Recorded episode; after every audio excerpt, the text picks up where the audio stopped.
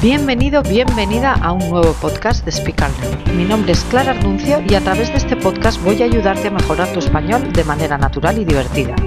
Recuerda que si nos escuchas desde nuestra web speakallearn.es, al finalizar el audio encontrarás la transcripción y algo de vocabulario que espero que te resulte muy útil.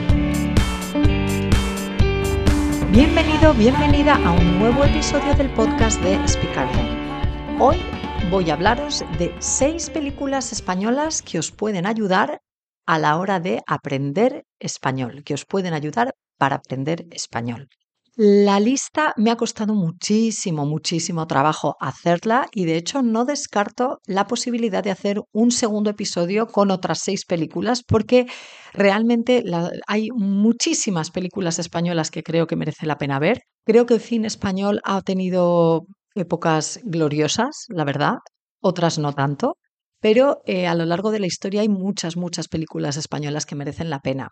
¿Por qué he seleccionado estas? Pues la verdad, porque las he visto todas. Quería hablaros de películas que yo haya visto porque de alguna manera u otra creo que os pueden resultar interesantes, bien porque tiene que ver con la historia de España, bien por la relación de España con el extranjero, porque yo pienso que a lo mejor os podéis sentir identificados en algún momento dado, aunque quizás mejor que no, pero, pero también porque os puede enseñar partes de la historia de España que a lo mejor no conocíais y pueden resultar también interesantes. En fin, por, por diferentes motivos cada una de ellas. Y también he intentado que haya variedad, alguna comedia, otras dramáticas, porque a mis estudiantes algunos a lo mejor la comedia no les interesa y en cambio otros prefieren eh, no ver películas muy tristes, en fin, un poco de variedad. Las he ordenado por orden cronológico porque no quería ordenarlas por gustos o porque yo crea que una es mejor que otra. Por orden cronológico, desde la más antigua hasta la más reciente. Y en cualquier caso, todas considero que son bastante buenas y os voy a explicar por qué. La primera de ellas es La vaquilla, de Luis García Berlanga, una película de 1985. He dudado mucho sobre si poner o no esta película en la lista porque es una película muy antigua. Mm, es verdad que puede ser un poco lenta a lo mejor para lo que para los ritmos de películas actuales. He intentado, por ejemplo, que mi hija adolescente vea esta película, pero le aburre, no le interesa nada. Los ritmos de las películas han cambiado muchísimo y los clásicos pueden resultar un poco pesados, podríamos decir, o lentos para la visión actual, quizás, donde todo va tan, tan rápido. Pero quería poner esta película en la lista porque me parece una película muy bonita, porque me parece que es una película que habla sobre un episodio importantísimo de la historia española, que es la Guerra Civil, importante y triste, y fue como la primera película que, mm, que, habla de la guerra civil de manera abierta, sin posicionarse en un bando o en otro y además con un toque de humor, que eso es algo muy español, hacer del drama, sacar chistes y bromas y sentido del humor incluso de los dramas más eh, grandes. En este caso, la guerra civil española creo que es uno de los episodios más tristes de la historia reciente de mi país. Y además es un poco complicado porque mm, es verdad que, en la guerra civil todos tenemos abuelos y abuelas que estaban en un bando y en otro, o en un bando u otro, eh, las familias se dividieron, los amigos se dividieron y, como os decía, es uno de los episodios más tristes de la historia reciente. Entonces, esta película lo trata con mucho respeto y mucho sentido del humor, algo que es muy difícil y si tenemos en cuenta que es una película de 1985, pues más. Es una comedia que trata eh, sobre la relación de, dos pueblos, uno del bando republicano y el otro del bando eh, nacional. El bando nacional anuncia las fiestas religiosas del pueblo donde se celebrará una corrida de toros. Y todo esto lo, anuncia con los altavoces, ¿vale? A grito pelao, que decimos en, en España. A grito pelao quiere decir pues eh, gritando mucho, que se entere todo el mundo. Y claro, el pueblo del bando republicano que estaba muy cerquita escucha que van a hacer eh, esas fiestas. Y ellos están pasando hambre y están sufriendo mucho y entonces mandan a un grupo de soldados de ese bando republicano a que se infiltre en el pueblo para robarles la vaquilla y aguarles la fiesta. Aguarles quiere decir fastidiarles la fiesta y también para aprovechar y comer y todo eso. Entonces, bueno, es una, una película muy divertida donde ellos eh, se infiltran, quiere decir que se meten en el pueblo haciéndose pasar por gente del pueblo para intentar robarles esa vaquilla. La vaquilla es como, no es un toro, ¿vale? La vaquilla es una vaca pequeña y rápida que se utiliza en muchos... Eh, en muchos pueblos de España para hacer corridas y también pequeños encierros. Los encierros es cuando la gente corre delante del toro, ¿vale? Entonces muchas veces se utiliza el toro bravo, que son toros muy grandes y muy peligrosos, y en otras ocasiones vaquillas, que es una vaca un poco más pequeña y más rápida, que también puede ser peligroso porque es mucho más rápida. Esa es la historia de la vaquilla si te gusta el cine clásico, te puede gustar esta película y sobre todo si quieres conocer un poco más de la historia de España y con sentido del humor, ¿vale? Es una comedia. La segunda película es, es más reciente, es del 2002 y el director es Fernando de Aranoa.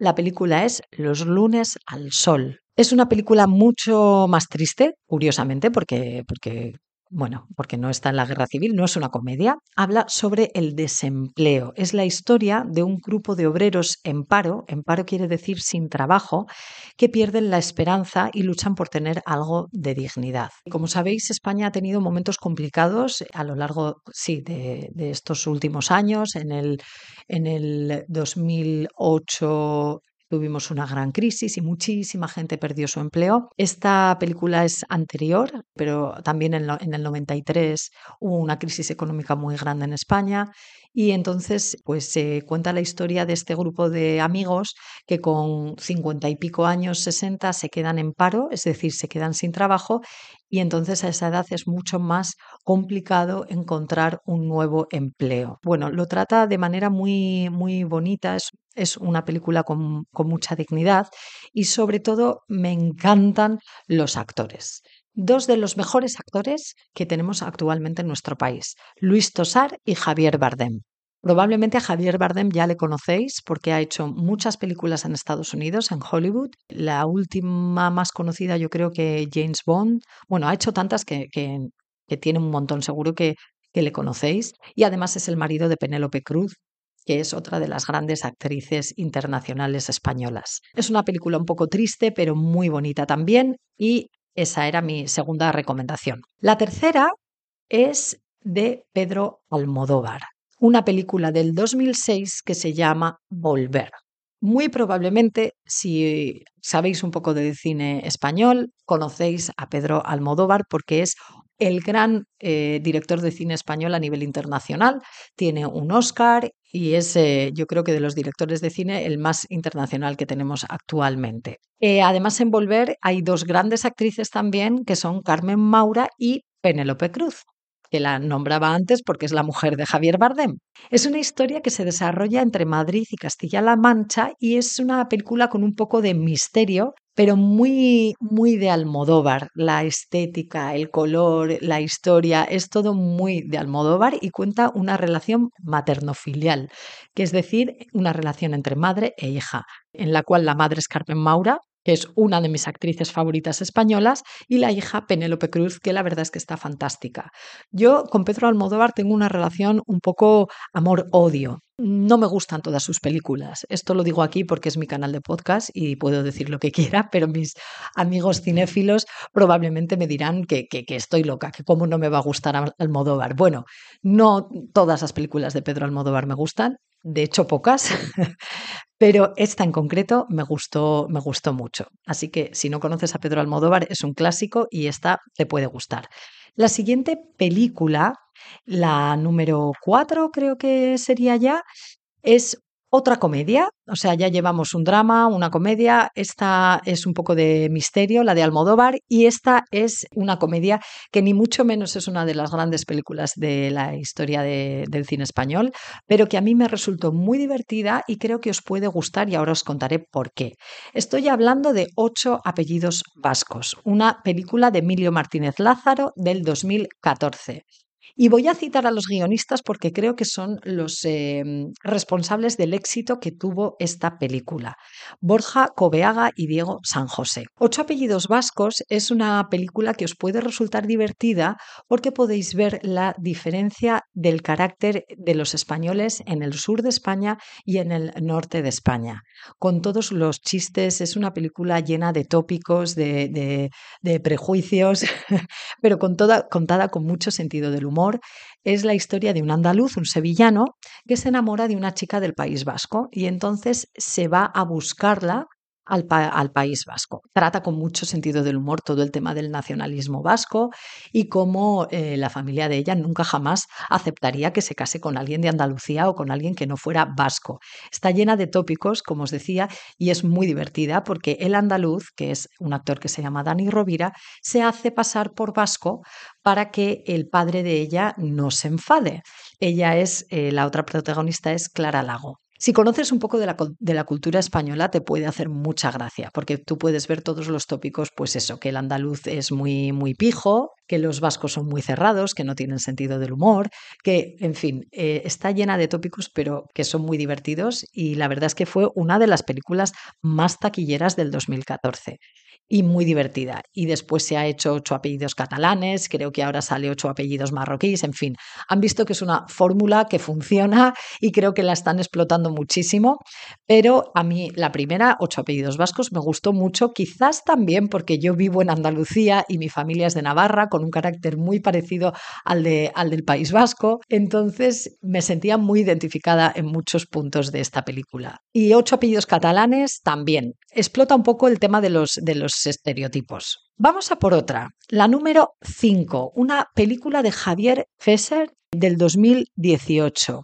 Campeones. Campeones está inspirada en una historia real. Bueno, cuenta cómo el protagonista, Marco, atraviesa una situación personal y profesional muy complicada y sufre un accidente de coche porque iba borracho. Entonces el juez le da a elegir entre 18 meses de cárcel o 90 días de servicio comunitario, entrenando a un equipo de baloncesto integrado por personas con distintas capacidades. Como os decía, está inspirada en la historia real de, Ron Jones y el equipo de baloncesto que estaba formado por personas con discapacidad intelectual y que ganó 12 campeonatos de España entre 1999 y 2014. Es una película muy dulce, muy bonita, muy divertida. Eh, a mí me gustó mucho y si tenéis niños la podéis ver con ellos porque, porque es una película que a, mis hijos les encantó también. Trata con muchísimo eh, respeto a las personas que tienen discapacidad, alguna discapacidad intelectual y con muchísimo, con muy buen gusto. Y bueno, es una película entrañable en mi opinión, una película entrañable y bonita. Y termino la lista de estas seis películas con una mucho más reciente, una película del año pasado, que se llama Asbestas, de Rodrigo Sorogoyen. Quizás esta película sí que os la recomendaría a aquellos que ya tenéis un nivel más alto, mm, de un nivel C1 o así, porque el acento es muy cerrado. De hecho, en la película se hablan hasta tres idiomas, porque hay, hay momentos en los que se habla francés, momentos en los que se habla gallego y momentos en los que se habla castellano. Por supuesto, esos momentos están subtitulados, pero sí que quizás es más conveniente para aquellos que tenéis un nivel de español más alto. He dudado sobre si ponerla aquí porque cuenta la historia de unos franceses que se trasladan a un pueblo en Galicia, un pueblo muy idílico, y tienen mm, conflictos graves con, los, con alguno de los vecinos. Los actores franceses son eh, Denise Menochet, creo que se escribe, o Merochet y Marina Foix. Bueno, yo es que no sé francés y probablemente lo he pronunciado fatal, pero os pondré, podréis ver los nombres escritos en la transcripción del audio en nuestra página web. Y los actores españoles son Luis Zaera y Diego Anido. Entonces, es una película dura, es una película como muy con mucha tensión de suspense que decimos en español pero muy buena. En mi opinión, una de las películas españolas mejores de los últimos años, pero sí que es cierto que si tenéis un nivel más alto, ¿vale? De español. Dudaba si ponerla o no, porque si estáis pensando en veniros a vivir a España, a lo mejor esta película os podría quitar las ganas. pero bueno, es una película, no es real, y bueno, y es muy, muy buena. Eh, hasta aquí las seis películas. Eh, ya llevamos más de 15 minutos de, de podcast y normalmente quiero que sean máximo 10, más cortitos, pero bueno, espero que merezca la pena, que os haya gustado. No descarto, como os decía, hacer otro episodio y ir recomendando otras seis, porque de verdad que en el cine español hay películas muy buenas. Recuerda que si nos escuchas desde nuestra web puedes ver la transcripción del audio y algo de vocabulario. Os dejaré la web en, en el texto para que lo veáis. Y también recuerda que si quieres empezar a mejorar tu español conmigo, puedes hacerlo a través de las clases online o de las clases presenciales si estás en Málaga. Regístrate en nuestra newsletter para recibir material cada semana. Me despido hasta el próximo episodio. Un saludo a todos. Adiós.